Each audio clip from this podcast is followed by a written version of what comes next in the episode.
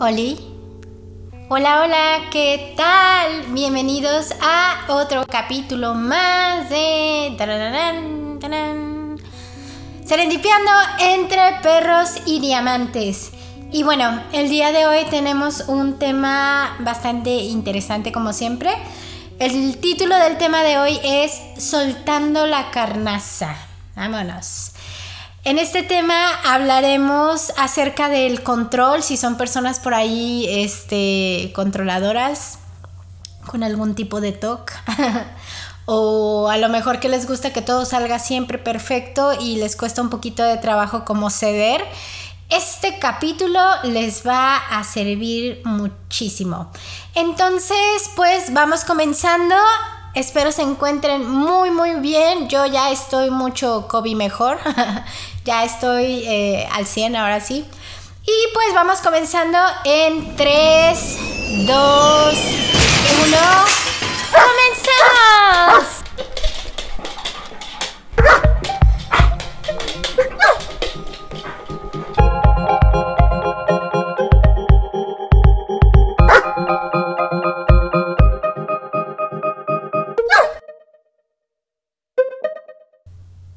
Oli, oli, de nuevo, ¿qué tal? ¿Cómo están? Bueno, el día de hoy tenemos este tema muy interesante, como les comentaba, es acerca de soltar la carnaza. Bueno, así le puse, ¿no? Em, quiero compartirles algo antes de empezar. Generalmente las grabaciones las hago por la noche. Eh, esto alrededor de las 11, 12 de la noche por la cuestión de que no me gusta que haya ruido, obviamente por respeto a ustedes y para que se, pueda disfrutar mucho mejor el podcast. Entonces, el día de hoy eh, es un experimento. es pues básicamente temprano, son las 7.10 de la tarde. Entonces, a esta hora aquí, eh, por, la zona donde vivo, que es una zona centro en, Guadalajara, Jalisco, México, ¡uh! arriba los tapatíos. Ah. Entonces, eh, a esta hora la gente todavía en la calle, paseando sus perros, este, pues están todavía muy activos, ¿no? Entonces, vamos viendo qué tal nos va. Quizá les toca por ahí escuchar algunos ladridos de mis perros. Eh, quizá puede ser que interrumpan eh, pues de repente la, conversación, ¿no? O que pase el de los tamales, no sé, esto es México. Entonces hay que ser realistas, aquí pasa el del pan y el de los tamales. El del fierro viejo ya es tarde, pero también pasa, ¿sale? Entonces, bueno, nada más quiero aclarar eso. Eh, por si les toca escuchar algo extraño, vamos trabajando y entrenando la parte de, de fluir y de controlarnos y respirar, ¿sale? Entonces, pues vamos viendo que, ahora sí, vamos viendo que sale.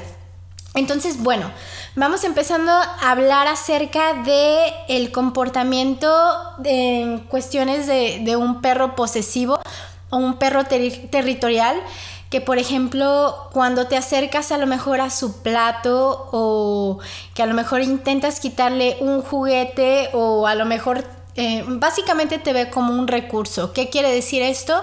Que te ve como algo suyo o que ve cierta cosa, su plato de comida, eh, su juguete como suyo, exclusivo y no lo voy a compartir. ¿Me explico? Entonces, este comportamiento quizá cuando son cachorros es como, oh, Sí, oh, oh, qué lindo. O en los perros chihuahuas es gracioso porque son como muy pequeños y violentos. Yo tengo dos y son una botana. Pero es un, es un comportamiento serio porque el perro tiene un problema este, ahí, ¿sí? Entonces vamos hablando acerca de un poquito de por qué sucede esto, de que el perro se vuelve de posesivo, ¿sale? Entonces es el hecho de, ser posesivo es defender sin límites, como ya lo comentamos, algo que ellos consideran como suyo, ya sea tú como el dueño, entre comillas, porque ahí eres más su cosa que, que el dueño, eh, su alimento, sus juguetes, un espacio, lo que sea. Me explico, el perro simplemente es como, ah, esto es mío, aléjate. Entonces, eh, realmente sí es algo delicado porque te va a traer problemas a la larga. Estás generando ahí un, problema con el perrito o hay un, este, desequilibrio, ¿sale? Emocional con él. Entonces, ¿por qué razones sucede esto? Bueno, eh, prácticamente esto empieza, digo, a las personas que de repente adoptamos o rescatamos a los pequeños ya después de dos, tres años de vida, inclusive después de los seis, seis meses o el año, ellos ya tuvieron seis meses de experiencia y a lo mejor no fueron como muy gratas esas experiencias. Entonces hay que tenerles paciencia y hay que estar trabajando con ellos durante todo el tiempo que estén con nosotros. Entonces, si a lo mejor eh, desde cachorro tú empiezas a, faltar con, con límites o con normas a la hora de estar criando a un pequeño, un cachorro, eh, desde ahí viene el problema. Porque porque hay estudios de hecho donde se comprueba que la mente de un, de un can es más o menos eh, similar a la mente de un niño de tres años. Entonces es serio, ¿por qué? Porque muchas veces adoptamos o este, rescatamos animalitos y se nos hace fácil a lo mejor estar permitiendo todo porque, ay, pobrecito, viene de la calle o a lo mejor, ay, pobrecito, es un bebé. Pero es muy importante que desde pequeños eh, aprendamos a establecer normas con ellos, ¿sí? que si a nosotros no nos gusta a lo mejor un comportamiento que están haciendo, ellos son muy, pero muy inteligentes. Entonces, créanme, su perro los conoce muchísimo mejor de lo que ustedes lo conocen a él o incluso a ustedes mismos. El perro tiene la capacidad de, a través de nuestro lenguaje corporal y obviamente las hormonas que segregamos y muchas cosas más, ellos saben cómo estamos emocionalmente y qué nos pasa, qué queremos, incluso hasta si estamos enfermos. Me explico antes de que nosotros mismos lo sepamos. Entonces son muy, pero muy inteligentes, inteligentes inteligentes en este aspecto, ¿sí?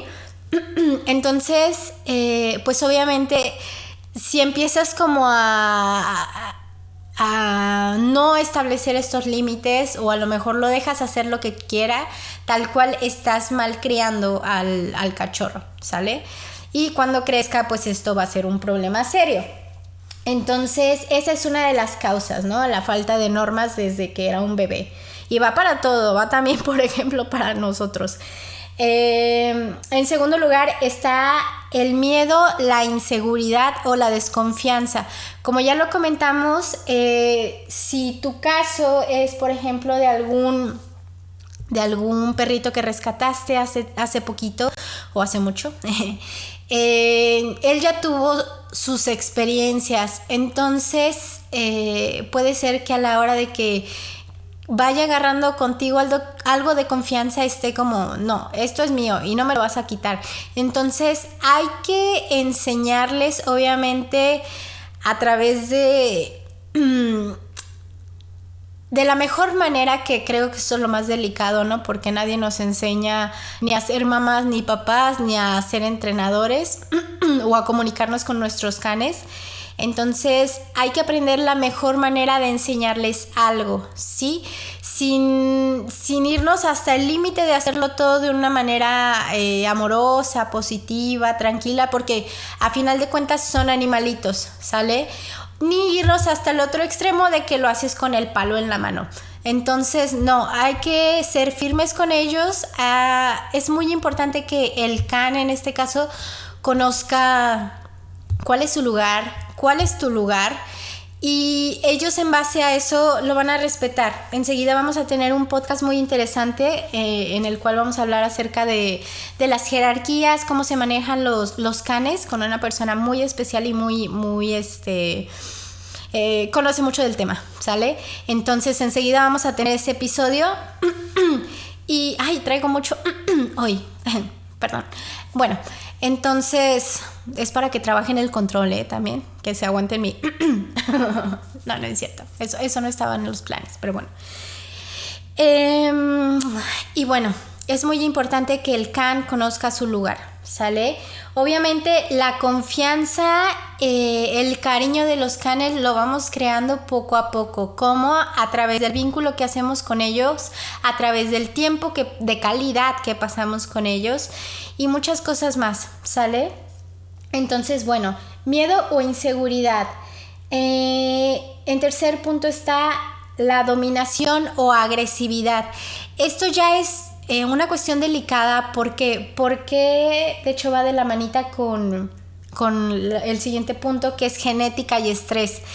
Hay perros que de veras, por más, eh, por más que trates, hay perros que no son para todas las personas, ¿sí? Entonces, si a lo mejor em, le compras a tu niño de 3, 4 años un pastor belga o un eh, Doberman o un Rottweiler o un este, canario presa, ¿no? Hay que recordar que hay razas que crearon para ciertos trabajos o para ciertos labores. Entonces, obviamente, lo más importante de, de, todo esto es que si vas a adoptar un can o si lo vas a comprar, que te pongas a investigar la raza que vas a adoptar. ¿Por qué? Porque muchas veces adoptamos a los huskies o al pastor belga o al pastor alemán o al canario presa o a la quita porque se ve bonito y acolchonado y está peludito, ¿no? Pero al rato salen las noticias que ya mordió al niño, eh, atrocidad y media. Entonces, realmente ahí es descuido de nuestra parte. ¿Por qué? Porque no nos ponemos a investigar. Son animales que son para trabajo. Nos... Hay algunos que son un poquito más aniñados. Enseguida también veremos eso, como por ejemplo son los labradores, los golden, los boxer, inclusive algunos pitbull. ya ven que hay esos videos donde están los niños jalándole los cachetes y demás. Y a los... A los los, los pitbulls a los niños, no, esos no, esos no. Este, más bien que están los niños jalándole los cachetes a los pit y los pitbull con una paciencia y con un amor y con una templanza que casi casi están con su traje de monjes de, del Tíbet, ¿sale? Entonces, eh, es muy importante que adopten o que compren razas o que tengan razas acorde a lo que quieren. ¿Por qué? Porque luego tenemos animalitos precisamente con este tipo de problemas que dices que el perro, o sea, está mordiendo a todos, no nos deja acercarnos, eh, ya mordió al niño, ya mordió a la niña, ya mordió a mi esposa. Y es precisamente porque ese tipo de perros necesitan o tienen un perfil eh, específico. Entonces necesitan ser este, educados por personas con un cierto carácter, ¿me explico? Necesitan personas firmes, necesitan eh, trabajo, a veces paseos de dos horas en la mañana en bicicleta y aún así el perro no se va a cansar porque no es tanto la demanda física, sino que también lo tienes que poner a trabajar y tú tienes que trabajar con el perro. Entonces ahí empiezan todos estos problemas y es muy importante que nos pongamos a investigar porque prácticamente o después duermen al perro o lo tiran a la calle y bueno, pues ahí totalmente nosotros somos responsables de lo que está pasando. ¿sale? Entonces hay muchos perros que son por genética eh, un poquito más predispuestos a ser de cierta manera. Eh, por ejemplo, los chihuahuas son la raza más peligrosa que existe para niños, ¿sí? Porque, porque son perros pequeños y realmente no son muy pacientes. Eh, hay estudios de que, por ejemplo, los chihuahuas, al ser tan pequeños, ellos de cierta manera se sienten amenazados, entonces todo el tiempo tienen que estar a la defensiva. Y por eso es su carácter. O sea, por eso si te les acercas, te gruñen. ¿Por qué? Porque es como, ok, te pelo los dientes y yo sé que así mínimo vas a, vas a respetar mi espacio, ¿sí? No te vas a atrever a acercarte. Y por otro lado están los perros que son grandes, no todos, pero este, los boxer, los pitbull que te le acercas y le das besos y lo jalas y lo abrazas y te duermes con él y el perro es bien dejadote. ¿Por qué? Porque tiene esa seguridad, ¿me explico? Entonces tiene mucho que ver eso pónganse a analizar a sus, a sus chaparrines y van a ver que, que encuentran cosas muy interesantes, ¿sí?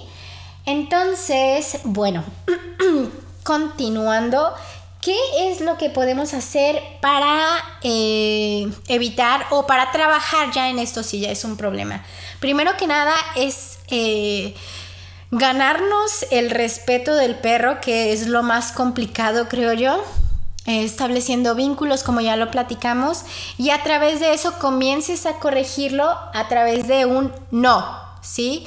El no tiene que ser firme, tiene que ser con energía, no puede ser como un no o ajajaja, jeje, xd, no, ¿sí? El no tiene que ser coherente. ¿Qué quiere decir esto? Por ejemplo, lo tienes primero que nada que agarrar con las manos en la masa, porque como ya lo comentamos en el capítulo anterior, si regañas al perro, no sé, se hizo pipí o popó en la sala, y llegas tú después de cuatro horas y le dices, no, ok, sí, tienes la coherencia, tienes la firmeza, traes la energía, pero el perro no tiene idea de qué hizo, ¿sí? Es como, oh, perdón, no quise respirar. Entonces hay que ser eh, coherentes con lo que está pasando, ¿sí? Recuerden que ellos no viven en el pasado, entonces realmente cuando los corrijan, si no es en el momento, no van a saber qué pacho. Entonces, eh, hay que enseñarle a compartir y a establecer eh, límites y acostumbrarlo a nuestra presencia. ¿Qué quiere decir esto? Desde cachorro obviamente es más fácil, ¿no? Pero hay que enseñarle, por ejemplo, si tienes un cachorro va a ser muchísimo más sencillo. Desde bebé a lo mejor agárrale las patas, agárrale el cuello, las orejas. Cuando esté comiendo, mete la mano al plato. Obviamente todo esto tomando muy en cuenta las señales, muchachos, ¿sí? Escuchen primero esto, tomen en cuenta las señales. ¿Por qué? Porque no quiero que vayan a decir, no, yo escuché en el podcast Serendipiando que le meta la mano al perro al plato. Ok, sí, pero uno hace el vínculo y dos, vamos progresivamente, ¿sí? A lo mejor primero, este, cuando esté comiendo, agáchate que el perro sienta tu presencia, que se acostumbre a ella, ok, ahora lo voy a ir acariciando, ¿sí? Día dos, no sé, entiéndonos así súper rápido. Día dos, empiezo a acariciarlo, lo que está comiendo, me gruñe, ok, me hago para atrás, no pasa nada, ¿sí? Día 3, igual, me siento, eh, lo empiezo a acariciar, ya me está gruñendo, ya es eh, una ventaja, ahora voy agarrándole un poco más la cabeza, ¿sí? Día 4, igual, me siento a un lado de él, lo empiezo a acariciar, le agarro la cabeza, a lo mejor le muevo el platito de un lado a otro. Inclusive puedo, antes de que empiece a, comer, es muy importante que lo sentemos. ¿Por Porque ellos, enseguida hablaremos de eso, pero es importante que ellos tengan un comando y después sean este, recompensados por el comando. Me explico por qué, porque esto también les ayuda. Em, recordemos que vienen de los lobos, entonces los lobos ellos buscaban su comida, eh, cazaban o de repente los perros pues también son, eran oportunistas, ¿no? Entonces mínimo hacían algo para ganarse esa comida y de repente los tenemos muy mal acostumbrados a que tengan el plato ahí a manos llenas todo el día, entonces es como, ah, no me cuesta nada, ¿sí? Ay, como cuando quiera. Y ahí es cuando empezamos también con problemas de, ay, mi perro no quiere las croquetas, no quiere comer, eso entre más cosas, ¿no? Entonces, bueno, eh, vamos progresivamente, como ya lo comentamos, que el perro se vaya acostumbrando a tu presencia y a que lo manipules mientras esté a lo mejor durmiendo, mientras esté comiendo. Obviamente todo esto estando bien alerta de, las señales, ¿no? Si el perro gruñe, a, a. Si el perro a lo mejor empieza a enseñar los dientes, a, a. Si el perro a lo mejor se sacude o empieza a lamerse la nariz, a, a. A bostezar, a, a. Entonces, es muy importante que estemos alerta de estas señales, ¿sale? Eh, primero, establezcan el vínculo de comunicación, conozcan a su perro y ya en base a eso van trabajando con él, ¿sí? No al revés, porque si no pasan los accidentes. Entonces, bueno, eh, es como ya lo comentamos, es muy importante que el perro sepa que tú eres la persona que está que provee el alimento, ¿sí? Que entiende que nada es gratis en esta vida, que todo se gana. Y esto, si se fijan, pues también aplica para nosotros cuando somos pequeños, ¿no? O para cualquier persona, ¿no? Entre más, y creo que es general, entre más esfuerzo, más te cuesta algo, más lo valoras. Y es similar con ellos también. Quizá ellos no es así como que, ah, qué sacrificio, qué entrenamiento me aventé o yo qué sé, ¿no? Quizá no es así, pero saben que e, es una cuestión de, disciplina, ¿sí? De acción y reacción, pregunta y respuesta. Y básicamente así es la vida, ¿no? Entonces ellos están muy acostumbrados a, este tipo de cosas por sus este, tatarabuelos, que son los lobos. Y es muy importante que no sean, pues tal cual como lo platicamos, niños malcriados, ¿no? Que tengan todo a manos llenas y que no les cueste nada, sino que sepan cuál es tu lugar, que tú eres la persona que está llevando el alimento, que tú eres, eh, pues vaya, ¿no? El que está arriba en jerarquía. Entonces, a través de eso también el perro eh, va entendiendo tu lugar y te vas ganando su respeto. Recordemos que la relación que tenemos de hace millones de años entre personas o humanos y, y lobos o canes o como comenzó todo esto, fue a través de una relación donde ambos nos dimos cuenta que nos necesitábamos el uno al otro, ¿no? Si por ejemplo ellos veían que el humano les daba alimento y el humano veía que ellos los defendían. Entonces ahí empezó el círculo de la amistad con los lobos. Entonces es ahí donde nosotros tenemos que... Eh, los, los chaparros o los canes ya traen ese chip, ¿no? Por los antepasados. Entonces es cuestión de que nosotros eh, establezcamos nuestro lugar y aprendamos a pues, recordarles esa esa parte, ¿sale?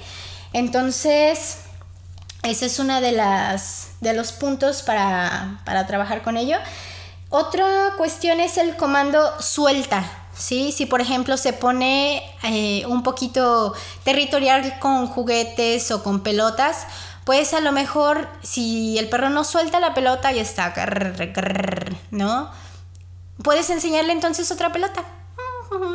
Y entonces el perro va a decir, ah, ok, pelota y va a soltar la otra, ¿sí? De hecho, eh, ahí es donde empiezas a trabajar con él la cuestión de lanzar la pelota, que la traiga.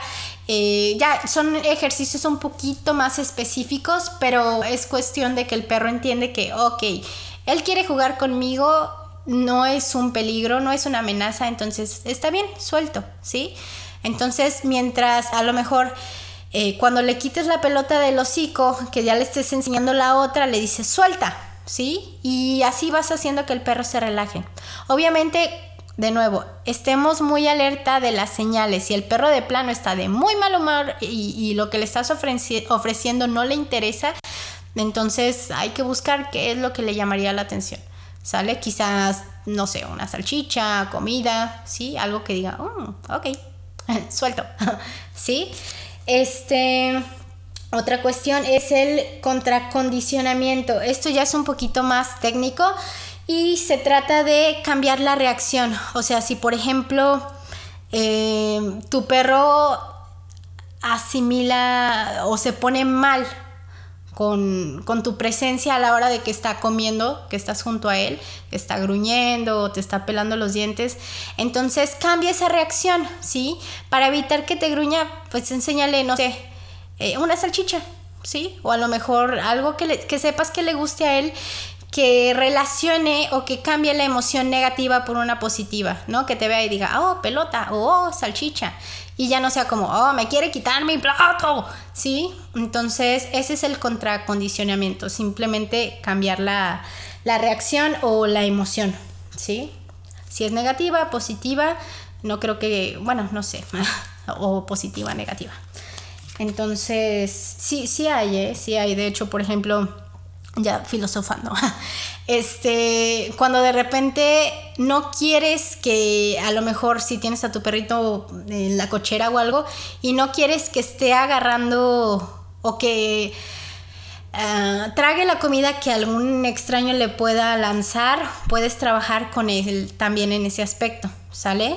Entonces ahí, por ejemplo, la comida es positiva, sería cuestión de pues no tal cual hacerla negativa, pero simplemente eh, ahí sustituir la, la, emoción o trabajar con el comando, ¿sale? De que no la agarre. Entonces, bueno, esto es la cuestión de los canes. Eh, no sé si, si habrá quedado alguna duda, espero que no. Es información muy básica y muy sencilla, digerible, pero es muy importante y son de, de repente pautitas o tips que nos ayudan muchísimo a, aprender a comunicarnos con ellos. ¿Sale? Y bueno, ahora sí vamos eh, comenzando hablar acerca de nosotros como personas controladoras. Y bueno, una persona controladora es aquella que todo, todo, todo lo planifica, lo calcula, lo analiza, lo tiene de manera tan perfectamente planeada y con mucho rigor, ¿sí? Es como el plan es así y así es. Oye, pero así es. Sí, no, no hay, pero nada, así. Entonces, eh, ese es un tipo de persona controladora, bueno, un tipo de las características. Son personas que les cuesta mucho trabajo los cambios, no les gustan ni las sorpresas ni los imprevistos. ¿Por qué? Porque esto se sale totalmente del plan. Entonces, para ellos que el plan se venga abajo es horrible, es una pesadilla, ¿sí? Entonces, obviamente, creo que todos tenemos un poquito de controladores en el fondo. Lamento decirlo, pero creo que sí. ¿Por qué? Porque todos vamos esperando que los planes o las cosas salgan de la mejor manera, ¿no? Dudo mucho, y por ahí hace tiempo escuché, dudo mucho que vayas por la calle pensando, ah, ojalá me atropellen o ah, ojalá choque, ¿sí? Lo único que quieres es llegar o lo único que quieres es salir el día bien. Entonces, pues obviamente siempre esperamos lo mejor, solo que hay unas personas que de plano, sea, así no, ah, ah, no puede cambiar para nada el plan. Tiene que ser lo que se estipuló desde un principio. Em, este tipo de personas no son mucho flexibles, entonces la manera en la que ellos están acostumbrados a hacer las cosas es única y es la mejor. Es muy difícil que a lo mejor acepten consejos o, u otras formas o métodos de hacer las cosas. ¿Por qué? Porque para ellos, ah, ah esto no funciona. Sí, entonces eh, su forma es siempre, siempre la mejor, no hay más. Eh, no les gusta mostrarse débil ni estar eh, enseñando, enseñando, ah, uh, ni estar como exponiendo sus sentimientos. ¿Por Porque al hacer esto ellos quedan totalmente expuestos a lo mejor a verse débiles o a lo mejor verse, pues sí, ¿no? como algún tipo de, tal cual, una debilidad a la cual están como expuestos y obviamente si se ven débiles ante los demás, pues va a ser un, un problema porque de ahí pueden como aprovecharse, ¿no? Ahí fíjense que, se topa un poquito con la cuestión de, los canes, o se parece. ¿Por qué? Porque hablamos también de inseguridad con ellos, con los canes. Entonces, eh, es similar. Una persona que es controladora, en el fondo quizá es algo insegura también, o es muy insegura porque no no sabría o quizá no está preparada para algo diferente, ¿me explico? O para verse como, como débil, ¿no? Entonces, quizás se siente insegura, ¿no? Por verse, vulnerable. Em, es una, pues lo que comentábamos, tienen quizá de repente una sensación permanente de amenaza, ¿no? Están constantemente estresadas, ¿por qué? Porque igual que los, que los canes, de hecho, es, es muy similar si se ponen como a analizar o a comparar, es muy similar, viven constantemente en estrés de que las cosas salgan mal o de que quizá los planes no salgan como quieran y qué voy a hacer, ¿no? Si mi plan es ese, ahora qué, qué va a pasar. Digo, me estoy yendo a, cuestiones muy extremistas porque hay personas que son controladoras y quizás saben, eh, son muy ágiles. Entonces, bueno, que no salió bien así, vamos haciendo esto. Entonces, ya es una habilidad eh, interesante, ¿no? que a lo mejor eres controlador, pero eres muy bueno en estrategias, entonces es una cuestión de, ok, puedo hacer esto, ¿sí? De pensar rápido. Em, obviamente, como ya lo comentamos, odias cometer errores y te piensas muchísimo a la hora de hacer algo. ¿Por qué? Porque pues no estás seguro, lo que platicábamos, es una persona insegura, a lo mejor a nadie le gusta cometer errores, ¿no? Está esta teoría de que obviamente de los errores se aprenden y sí, totalmente es, es correcto. Em, no nos gusta equivocarnos, es una sensuación, una sensación fea, pero es necesaria, tanto para que aprendas como para que sepas lidiar con la frustración, ¿no? Que es una de las emociones, creo yo, más fuertes que existen a la hora de que a lo mejor las cosas no salieron como quieres. Y por ahí dicen, ¿no? No es cuántas veces te caes, sino cuántas veces te levantas. Y tampoco les digo que se vayan equivocando todo el tiempo por la vida, ¿verdad? Pero entre más, más errores tienes, obviamente vas aprendiendo cómo no hacerlo, ¿sí? Lo importante de los errores no es que los sigas cometiendo exactamente igual, sino que simplemente aprendas del primero, ok, ya tropecé con esta piedra, por ahí no va. Ok, ahora tropieza con una diferente, ¿sí? No está mal tropezar. Lo que está mal o quizá donde nos estancamos es donde sigues tropezando con lo mismo y de plano de ahí no avanzas. Entonces, obviamente es una sensación muy frustrante, pero pues hay que saber eh, despejar nuestra mente y aprender de ello, ¿sí? Entonces, pues son personas que ahí sí les digo, odiamos cometer errores y de repente te la piensas mucho al hacer algo, ¿no? Porque no quieres, pues, embarrarla. Entonces, bueno, ¿qué es lo que puedes hacer para eh, no ser una persona tan controladora? Número uno. Primero que nada, es muy importante que te conozcas, como ya lo platicamos, que reconozcas qué es a lo que le tienes miedo ¿no? ¿Qué es lo que te mantiene a lo mejor tan cuadrada o, tan cuadrado o por qué razón no quieres que las cosas eh, fallen, ¿no? Por ahí está una técnica muy interesante que es que te preguntas a ti mismo, ¿no? No sé, tengo miedo de fallar, ok. ¿Qué es lo peor que podría pasar si fallas? No, pues se viene abajo mi proyecto. Ok, ¿qué es lo peor que puede pasar si se viene abajo el proyecto? No, pues no voy a tener dinero. ¿Qué es lo peor si no tienes dinero? No, pues no voy a comer. Y si no comes, ¿qué haces? Te mueres. Y si te mueres, ¿qué pasa? No, pues ya no hice nada con mi vida. ¿Me explico? Entonces es ir como llegando al, al meollo del asunto, a la punta de la montaña y saber, del iceberg más bien. ¡Ah!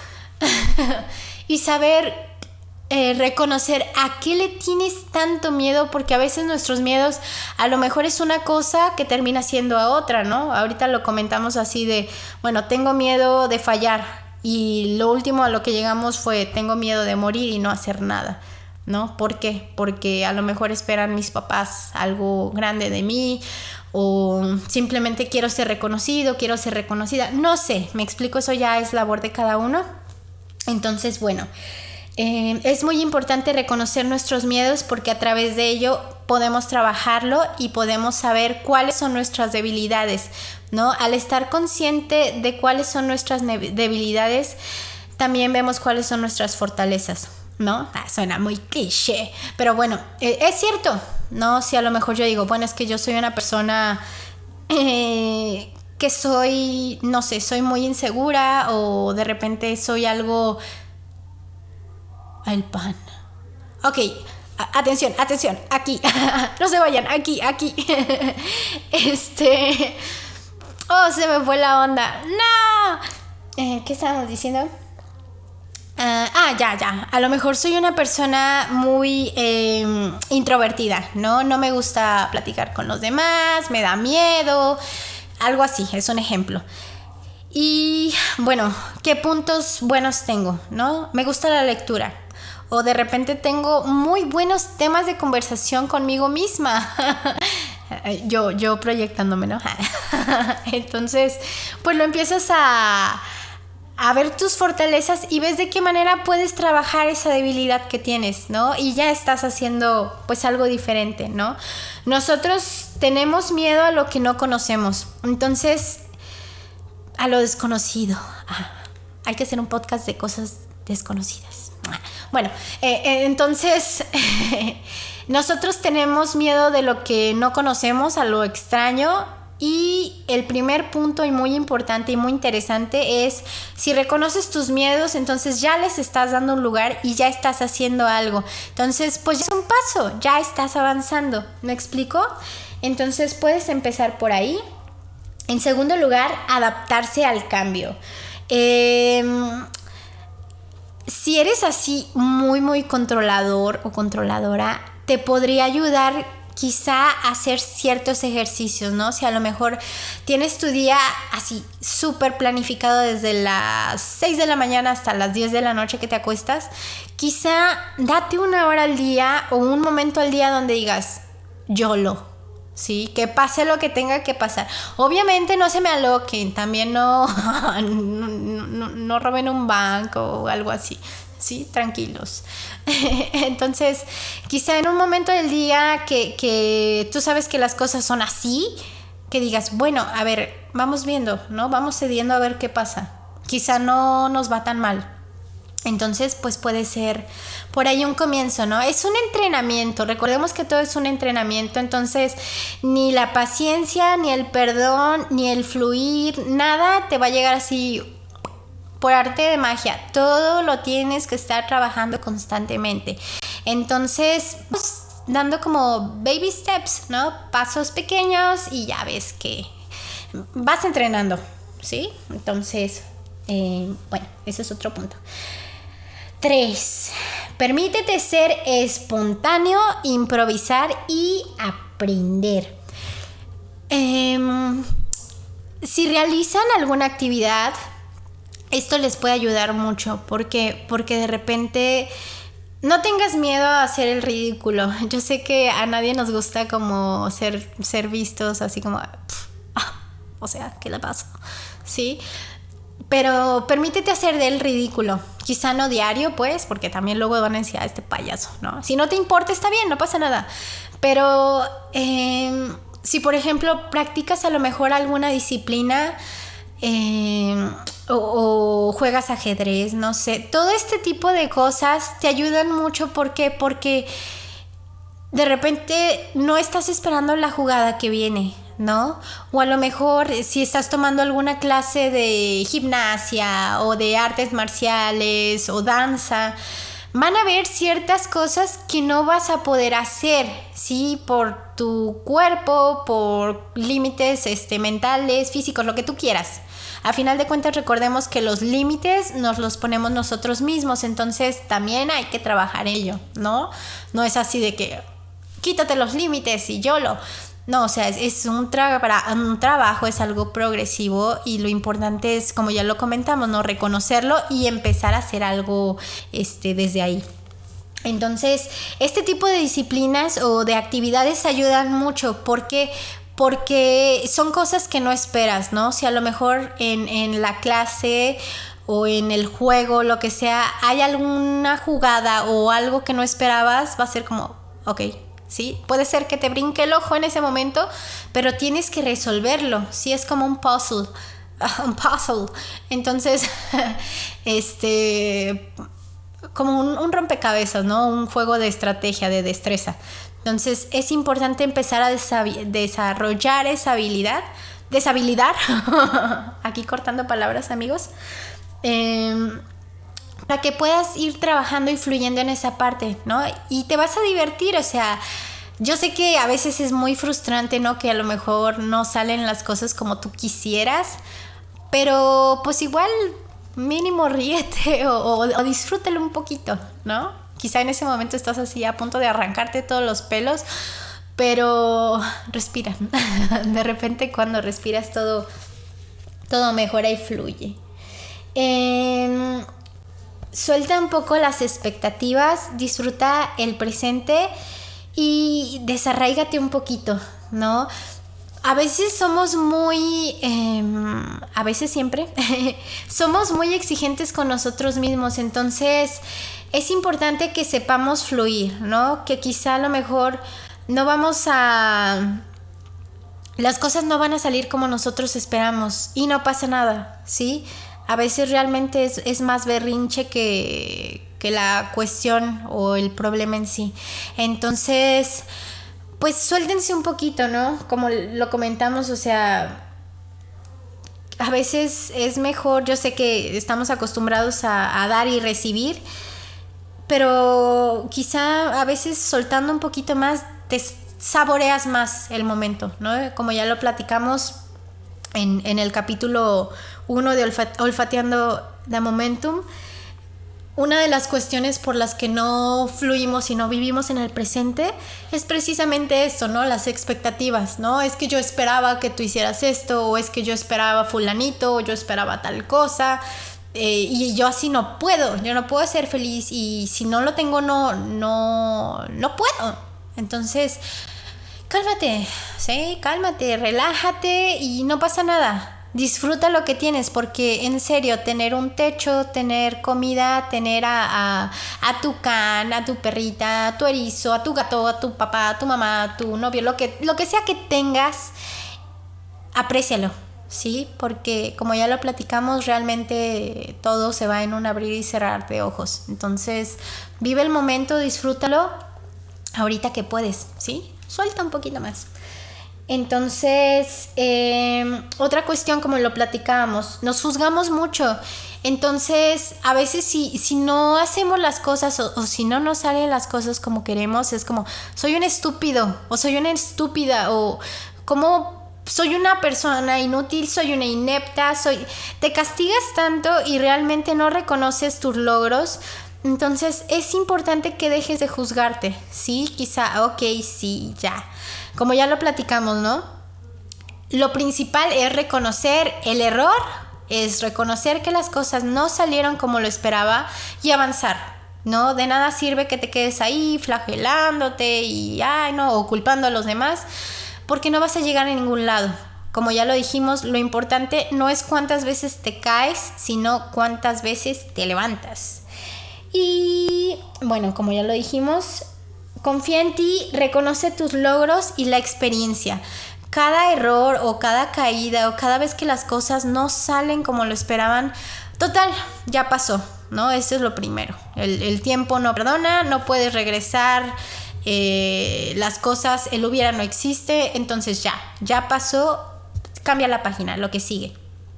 Reconoce los logros que tienes, em, hazte fiesta, ¿sí? A veces por ir alcanzando cierta meta, ¿no? Hablando de, no sé, una cuestión de pararnos de manos, ¿no? Vas tan enfocado y no es que no me paro de manos y no me paro de manos, soy una inútil, soy tan débil, soy tan tonta y te estás autocastigando, criticando, juzgando, flagelando y no te das cuenta de todo lo que ya has hecho, ¿no?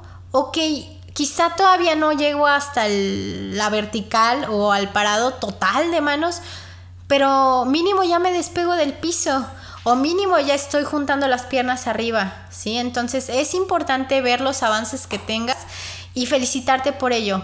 También eh, es importante que no nos quedemos ahí, ¿sí? Si a lo mejor ya lograste lo que querías, ok, hay que seguir con más y más y más, ¿sí?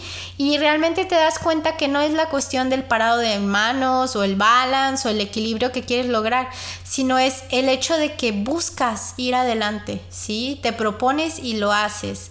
Y en el proceso aprendes cosas muy hermosas.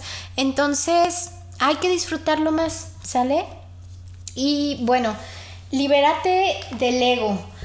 Em, a veces somos muy tontos, muy orgullosos y nos cuesta muchísimo trabajo, como ya lo dijimos, ¿no? Reconocer, ok, la embarré, ok, esto no está bien.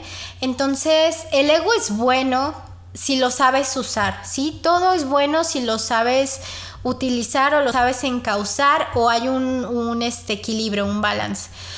Pero ya cuando las cosas están como desmedidas o están como más de un lado de la balanza que del otro, es ahí donde empezamos con problemas. Entonces, sí es muy importante que te des cuenta y te alcances a analizar desde otra perspectiva y si te están a lo mejor haciendo algún comentario, escucha, ¿sí? Escucha y no es necesario a lo mejor que veas a los demás por debajo del hombro porque eh, no están saliendo las cosas como tú esperas. Obviamente tampoco se trata de estar como, este, compadeciendo a los demás porque ellos están cometiendo errores o no quieren avanzar, sino es simplemente una cuestión de que tú trabajas en ti y si los demás quizá no quieren trabajar con ellos, eso es cuestión de ellos. Pero muchas veces inspiras a la gente a través de tus propias acciones, ¿no? Si ellos ven que eres una persona que busca ir hacia adelante, que busca este avanzar, que es muy tranquila, que es este, quizá este, le gusta hacer todo de la mejor manera y excelente y sabe cómo fluir. O sea, son cuestiones que vas viendo y la gente se llena de ellos, ¿no? Las abejitas van hacia la miel, eso es una ley. Entonces, busca ser, quizá trabajando en ti, eso es prácticamente un hecho. Si tú trabajas en ti, las cosas a tu alrededor empiezan a cambiar, ¿no? Increíblemente lo hacen por lo que tú quieras, por este, porque la perspectiva tuya cambia, por la energía que estás a lo mejor este, esparciendo, lo que sea, pero las cosas de verdad mejoran. Entonces, como última pauta, hay que saber perder. Sí, muchas veces em, es difícil, es difícil como ceder si eres una persona muy aguerrida, si eres una persona que siempre va como, no, vamos a darlo todo y hasta las últimas consecuencias y hasta donde de... A veces es muy importante y es, es una cuestión crucial que sepas cuando ya no, ¿sí? Esto ya me está rebasando, esto ya está totalmente fuera de mis manos, esto ya no es lo que yo esperaba o ya estoy poniendo eh, a, mi salud, me estoy poniendo a mí de por medio o estoy poniendo a seres queridos o terceras personas de por medio por alcanzar cierto fin que quizá para ti sí lo vale, pero no es el no es la manera, ¿me explico? Entonces hay que buscar otras opciones y todo el tiempo analiza eso, o sea, si realmente vale la pena y ponte en primer lugar tú, ¿sí? A veces nuestras... Ahí está. Ya se me hacía mucho. Llevamos, bueno, no sé, no alcanzó a ver, creo que como 45, 47 minutos hablando y apenas ladró el Enrique. Entonces, gracias Enrique. Nos dejó. Bueno, entonces, aprende a ceder, ¿sí? No es tan malo. Eh, aprendes de ello. Entonces, pues bueno, ese fue el podcast, el tema del día de hoy. Espero que les haya gustado mucho.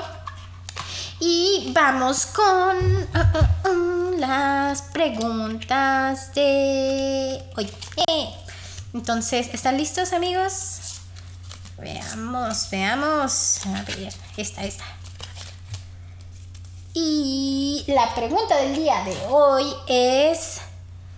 Ah, no, esta no. No me gustó.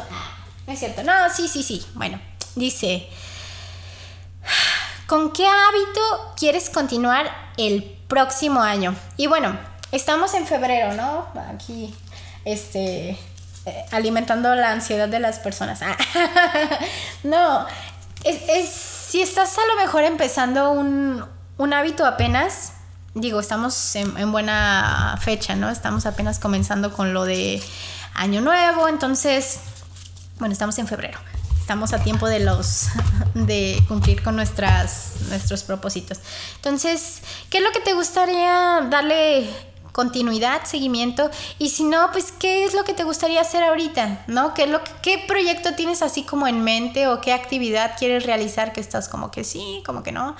Entonces, si tienes alguna, pues genial, si no, hay que pensar y pues Mientras haya salud, juventud y energía, creo que podemos hacer lo que sea, ¿no? Hay que ver qué podemos por ahí hacer. Es importante que duerman también, dormir todos, yo también. Entonces, bueno, eh, esto sería todo por el día de hoy. Muchísimas gracias por acompañarnos. Eh, nos vemos el próximo capítulo y pues les mando muchos besos y abrazos libres de COVID. Espero que todos estén muy bien y nos vemos hasta la próxima.